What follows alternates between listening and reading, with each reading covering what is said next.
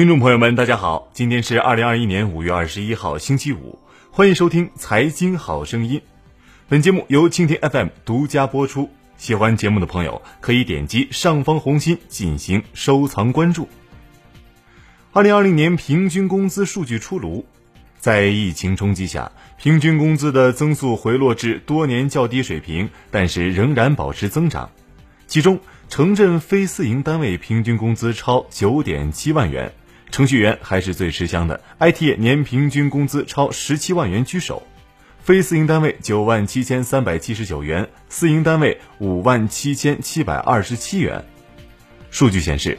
二零二零年全国城镇非私营单位就业人员年平均工资为九万七千三百七十九元，比上年增长百分之七点六，增速比上年回落二点二个百分点，扣除价格因素，实际增长百分之五点二。此外，城镇私营单位就业人员年平均工资为五万七千七百二十七元，比上年增长百分之七点七，增速比上年回落零点四个百分点，扣除价格因素，实际增长百分之五点三。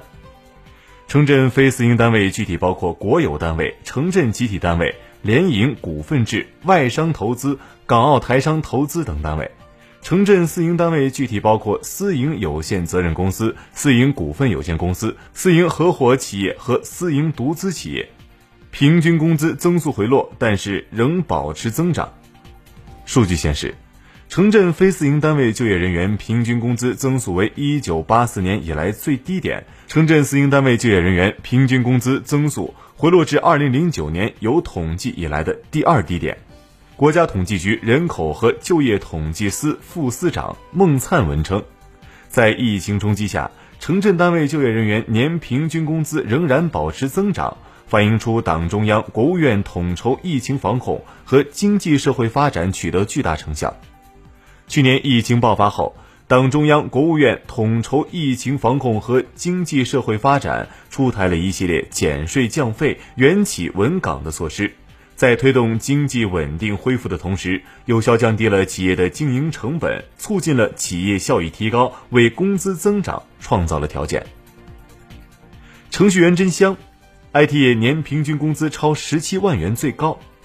分行业看，IT 业在城镇非私营单位和私营单位中年平均工资都是最高的。数据显示。城镇非私营单位中，年平均工资最高的三个行业分别是信息传输、软件和信息技术服务，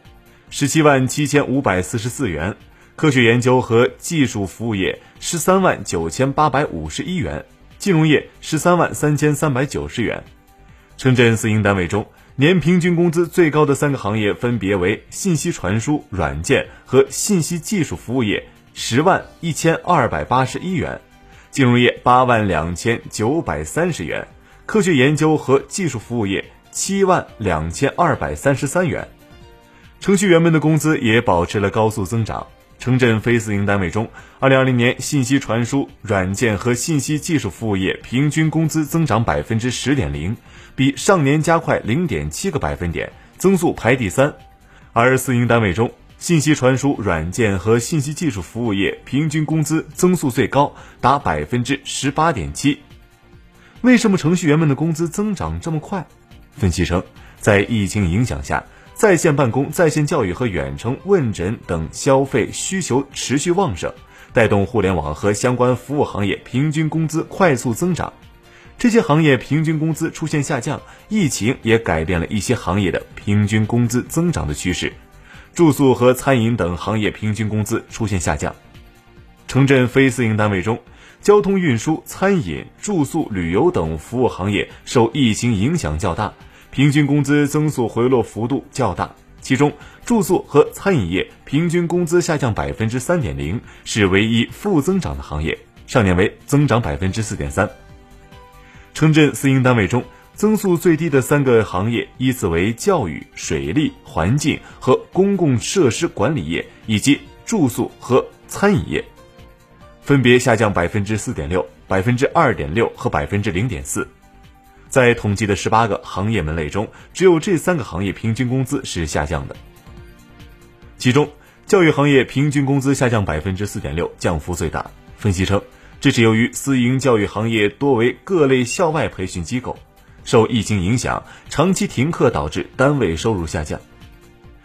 为什么你感觉收入偏低？统计局释疑。平均工资公布后，很多网友称自己被平均拖后腿了。对此，国家统计局也进行了解释。孟灿文称，